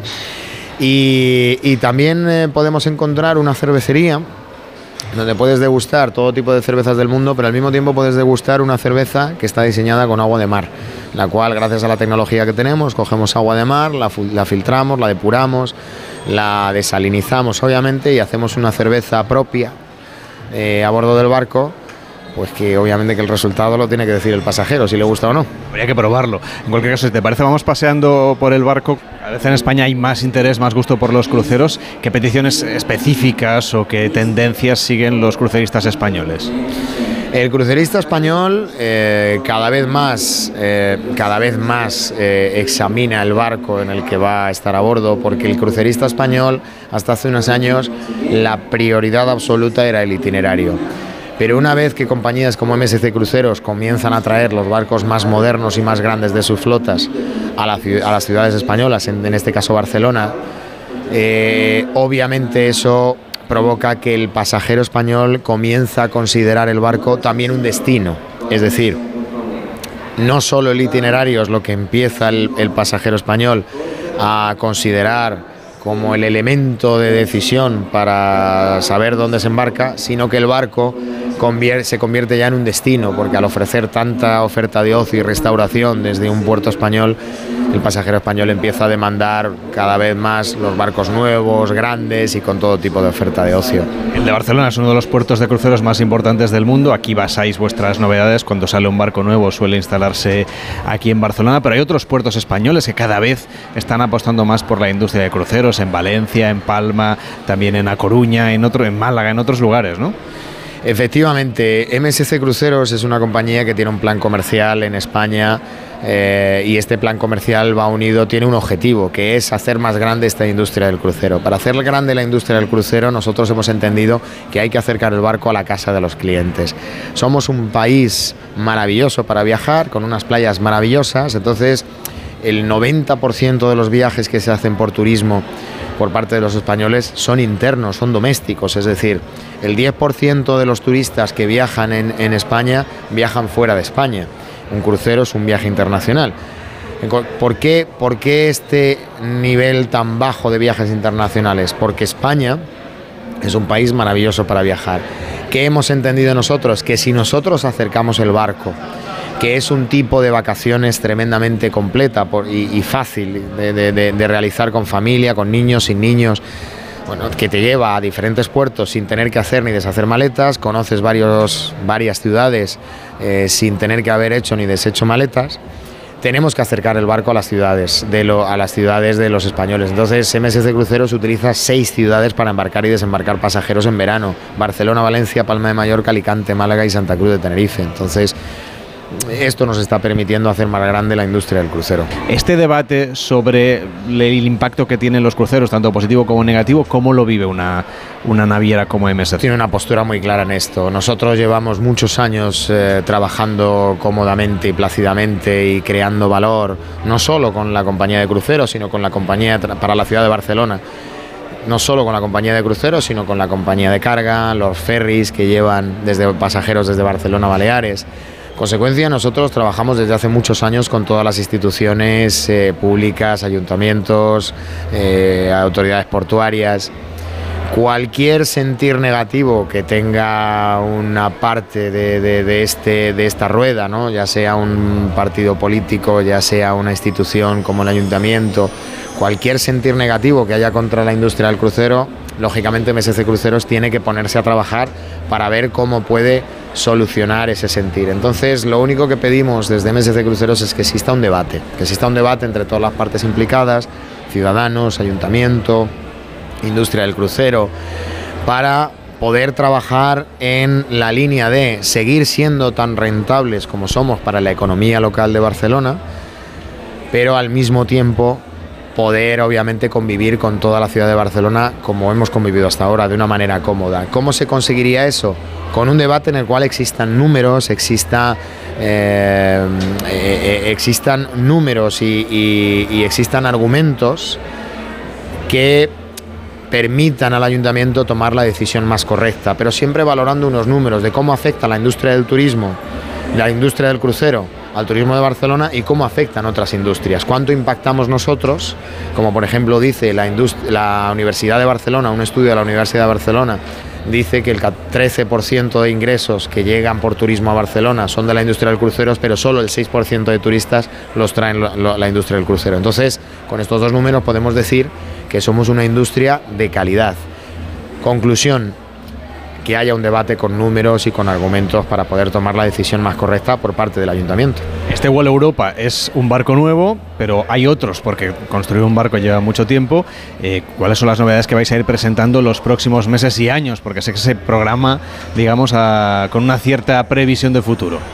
Otro barco de nuestra flota que va a salir en junio de astillero se llamará MSC Uribia y es un barco también propulsado por gas natural licuado dentro de nuestro plan de sostenibilidad continuamos ah, eh, afianzando este combustible el menos contaminante que existe como una parte ya del ADN de nuestros motores, vamos a decirlo así.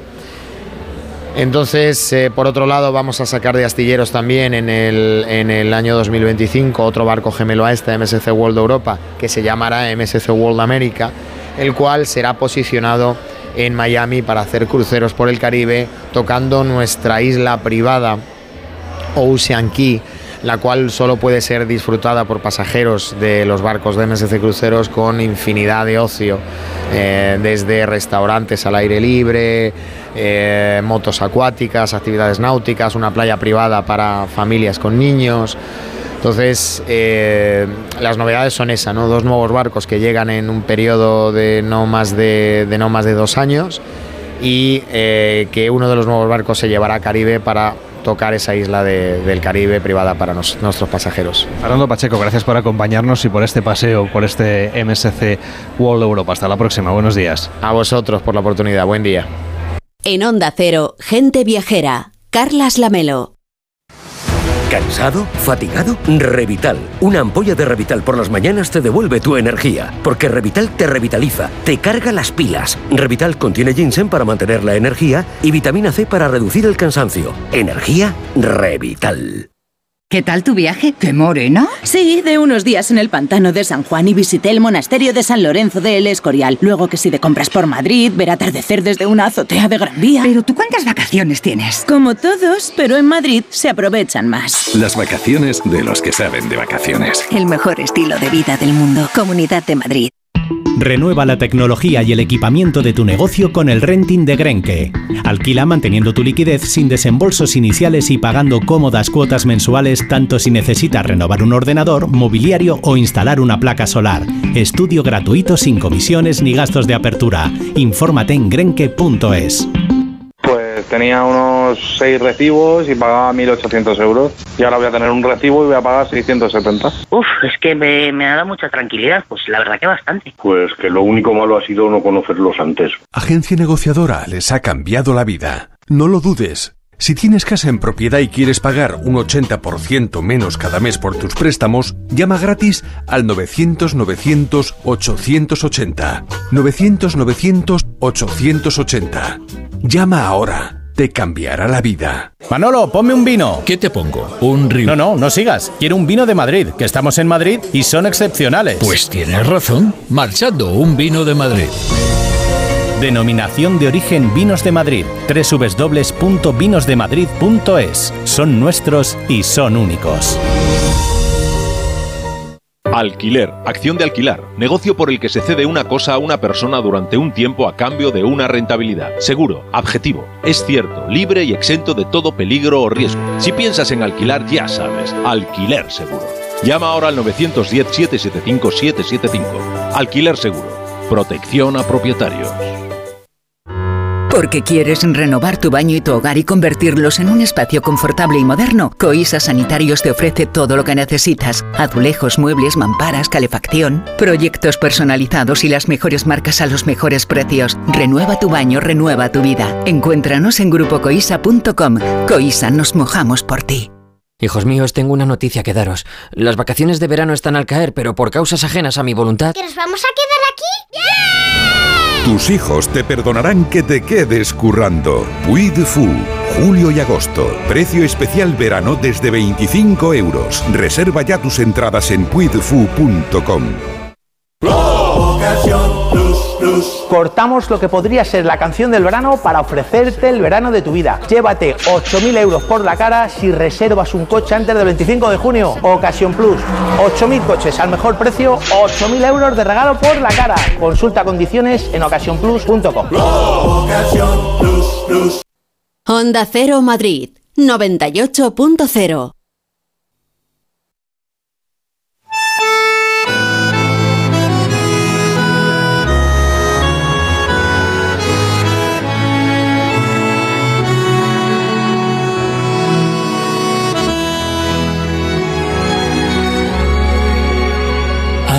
Acaricia mi ensueño, el suave murmullo de tu suspirar. Cómo ríe la vida si tus ojos negros me quieren mirar. Y si es mío el amparo de tu risa leve que es como cantar. Ella quieta mi herida. Todo, todo se olvida.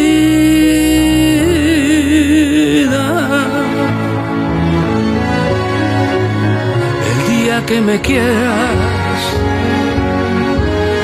la rosa que engalana se vestirá de fiesta con su mejor color. Y al viento las campanas dirán que ya eres mía. Y locas las fontanas se contarán su amor que me quieras, desde el azul del cielo,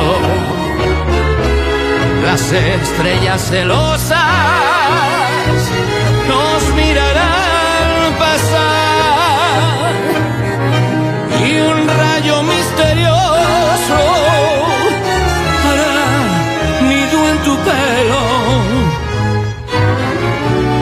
luciérnaga curiosa que verá que eres mi consuelo.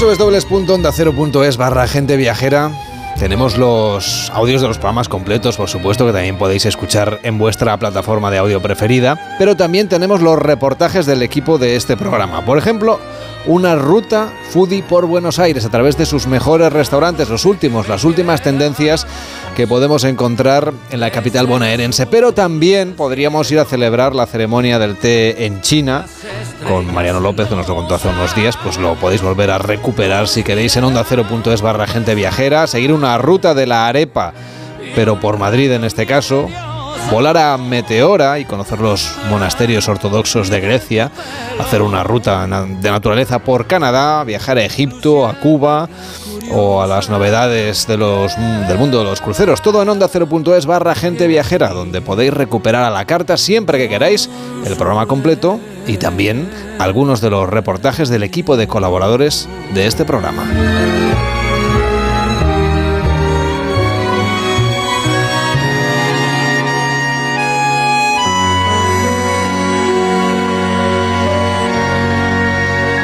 En Onda Cero, Gente Viajera, Carlas Lamelo.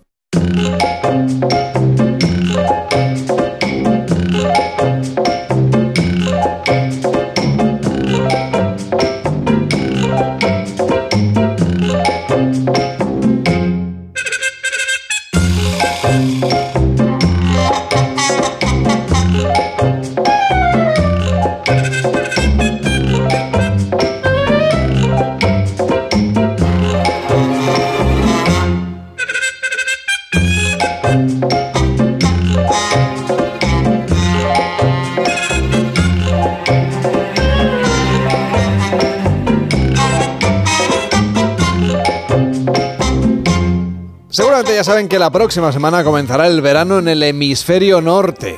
Aunque hay un lugar muy, muy al norte en el que la temporada de sol comenzó hace meses. Ese lugar es el archipiélago noruego de las Islas Svalbard, a donde nos propone viajar hoy Mariano López. ¿Qué tal, Mariano? Buenos días. Buenos días, Carles, ¿qué tal? ¿Cómo se vive en las Islas Svalbard? ¿Cómo es su verano? Seguramente es uno de los más singulares de Europa. Pues sí, las Islas Svalbard son un lugar extremo y extraño, extremo porque se encuentra, fíjate, muy cerca de los hielos que cubren el Polo Norte, de la banquisa ártica. Y extraño porque tienen más osos polares que habitantes, no hay árboles ni plantas que sobrepasen los 30 centímetros de altura, no se permiten los nacimientos ni los enterramientos, el sol desaparece por completo durante cuatro meses al año, hay que imaginarse lo que son cuatro meses a oscuras completamente, de octubre a febrero, y luego durante otros cuatro meses, de abril a agosto, el sol permanece en el cielo 24 horas al día. Es lo que podríamos llamar el verano de las Svalbard. Que te deja un poco trastocado, eh, también te lo digo. Tantas horas de sol. no parece, Mariano, que Sí. eh, eh, estas islas sean un lugar fácil para vivir, sobre todo en la parte en la que al revés, eh, están las 24 horas a oscuras. Pero es muy interesante para visitar, ¿no crees? Al menos, por lo menos en su verano. Pues sí, muy interesante. Fíjate, las Svalbard son un archipiélago formado por eh, muchas islas, nueve de ellas principales, que suman una superficie similar, la parte terrestre, la parte de tierra, las islas a la que ocupa Cataluña. Solo tres de esas nueve islas están habitadas y muy poco habitadas. En total apenas llegan a tener 2.800 habitantes y se cuentan en el total de las islas 3.000 osos, lo que yo decía antes, más osos polares que habitantes. Eso sí, los habitantes que tienen eh, con una singularidad, que sus orígenes son muy diversos, de más de 40 nacionalidades, porque las Svalbard pertenecen a Noruega, pero se rigen por un tratado especial firmado en 1920 que otorga a los ciudadanos de todos los países firmantes, entre ellos España, el derecho a tener un acceso equitativo a los recursos de las aguas que rodean las islas. Y de ahí que haya gente de muchas nacionalidades. Solo como ejemplo, la segunda comunidad más mayor en estas islas es tailandesa.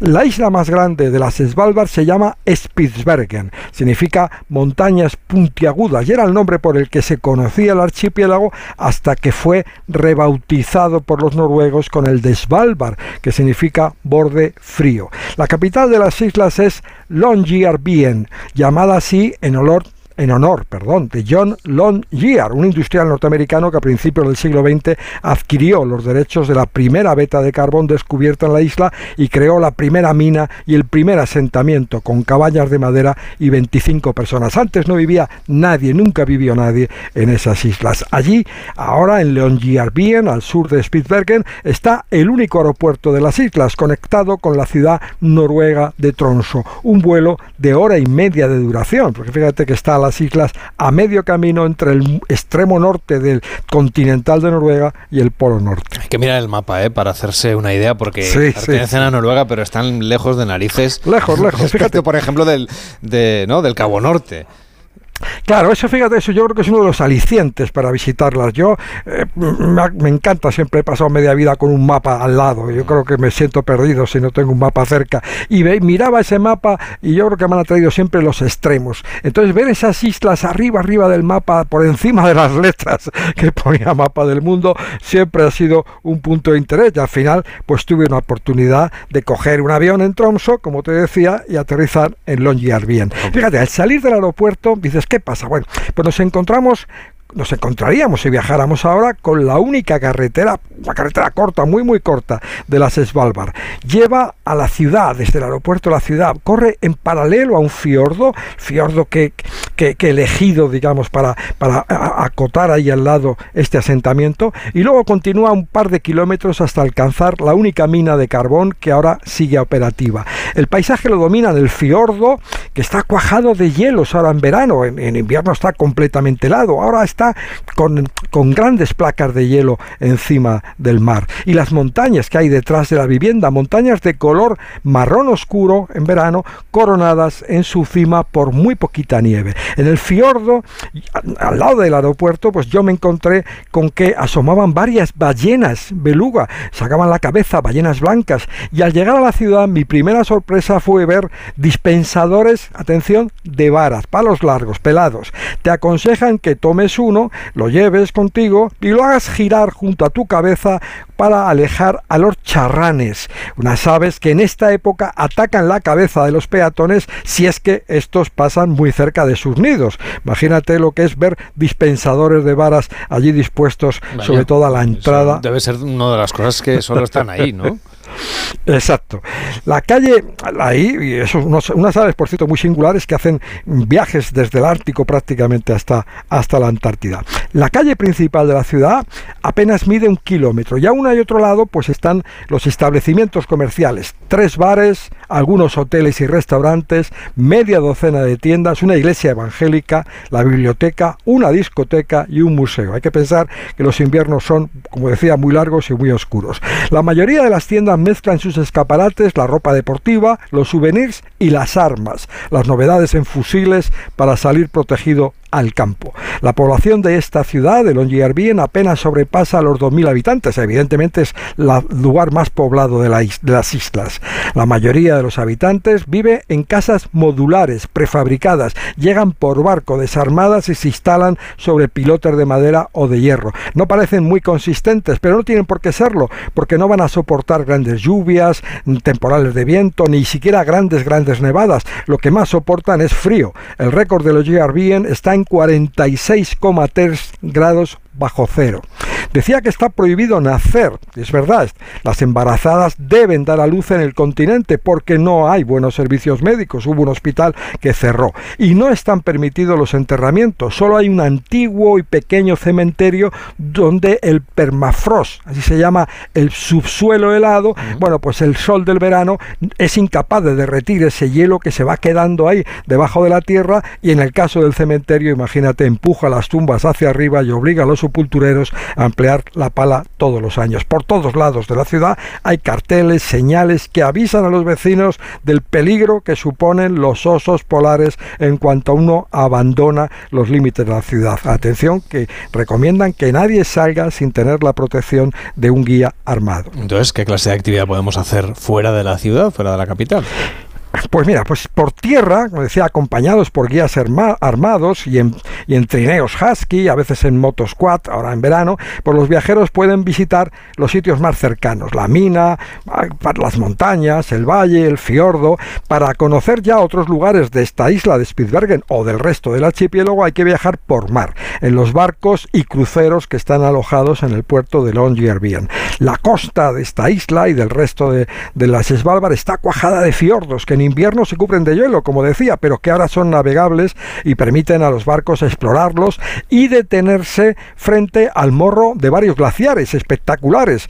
Algunos, como uno de los más famosos, se llama Mónaco, tienen hasta 30 metros de ancho y 5 metros de altura. Se pueden visitar también otros pequeños núcleos urbanos, algunos que ha habido vinculados a la explotación minera, pero con, entre todos el más interesante es Ni Aleshun, la nueva Aleshun, una base científica científica habitada todo el año. Es el lugar habitado todo el año que está más al norte del mundo. Hay otros en el norte de Groenlandia, de Canadá, pero no, se, no están habitados en verano. Son misiones militares o científicas, perdón, no están habitados en invierno. Son misiones militares o científicas, decía, que en invierno, bueno, pues se deshabitan. Aquí en Nialesun se encuentra el hotel más al norte del mundo. Por cierto que tiene prohibido echar la llave de su puerta, como el resto de viviendas del lugar. ¿Por qué? Por si, por los osos polares, porque si aparece alguno, los vecinos pueden meterse corriendo en cualquier casa. Durante el viaje en barco es posible ver ballenas, focas y morsas. Hay una isla en el paralelo 80 llena de morsas, además de colonias de frailecillos, un ave marina inconfundible por su pico aplanado con franjas naranjas, amarillas y negras. También es posible, pero no es fácil, ver osos polares. Hay muchos, pero 3.000 repartidos en todas las islas.